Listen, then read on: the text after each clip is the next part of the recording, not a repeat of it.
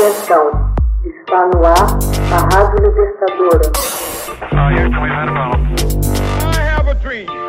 Assim sendo, declaro vaga a presidência da República. Começa agora o Hoje na História de Ópera Mundi. Hoje na História, 17 de fevereiro de 1863.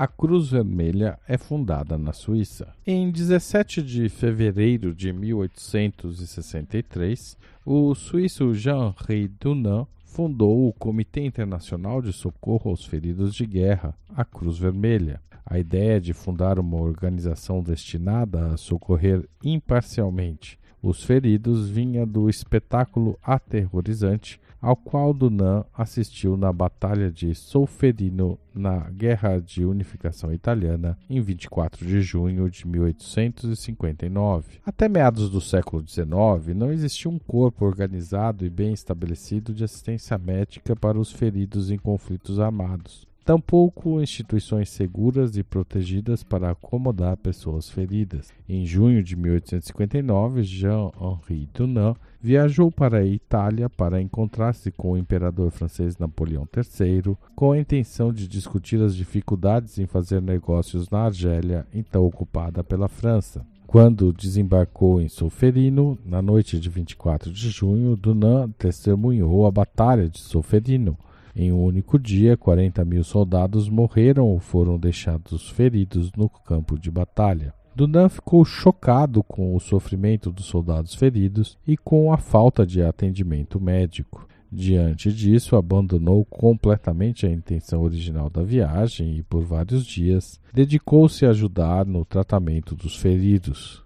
Dunant conseguiu organizar a assistência, motivando a população local a ajudar sem discriminação. Quando Dunant voltou a Genebra, decidiu escrever um livro, Uma Memória de Solferino, publicado com recursos próprios em 1862. Enviou exemplares do livro a políticos e militares importantes de toda a Europa. Além de retratar suas experiências no campo de batalha, Dunant também defendeu abertamente a formação de um sistema voluntário de assistência para colaborar no cuidado médico dos feridos em guerras. Além disso, Dunan também apelou por tratados internacionais que garantissem a proteção da neutralidade dos médicos e hospitais de campanha para os soldados feridos em combate.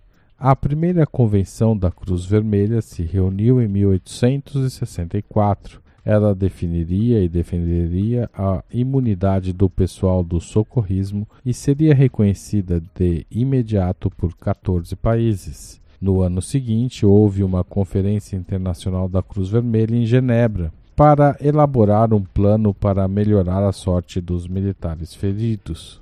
A convenção previa a obrigação de cuidar dos feridos sem distinção de nacionalidade e a neutralidade do pessoal de atendimento e dos estabelecimentos sanitários, além do sinal distintivo da Cruz Vermelha sobre um pano fundo branco. Três outras convenções, em 1906, 1929 e 1949, reforçaram seu papel. Cinco anos depois da morte de Alfred Nobel, os primeiros prêmios atribuídos em seu nome foram entregues pelo rei da Suécia. Cinco nomes deveriam encarnar os benfeitores da humanidade, segundo as palavras contidas no testamento do inventor. Jean-Henri Dunant dividiu o Prêmio Nobel da Paz com o presidente da Sociedade Francesa pela Arbitragem entre as Nações, Frédéric Passy. O Comitê Internacional da Cruz Vermelha é membro fundador do Movimento Internacional da Cruz Vermelha e do Crescente Vermelho, e até os dias de hoje tem sua sede em Genebra.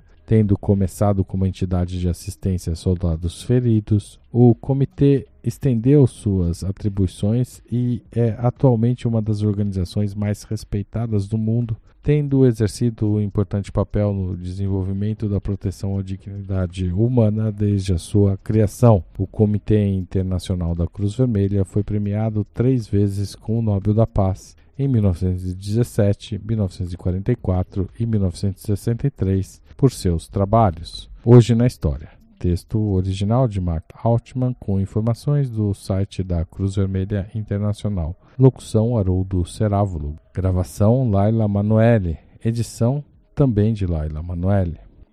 Você já fez uma assinatura solidária de Opera Mundi?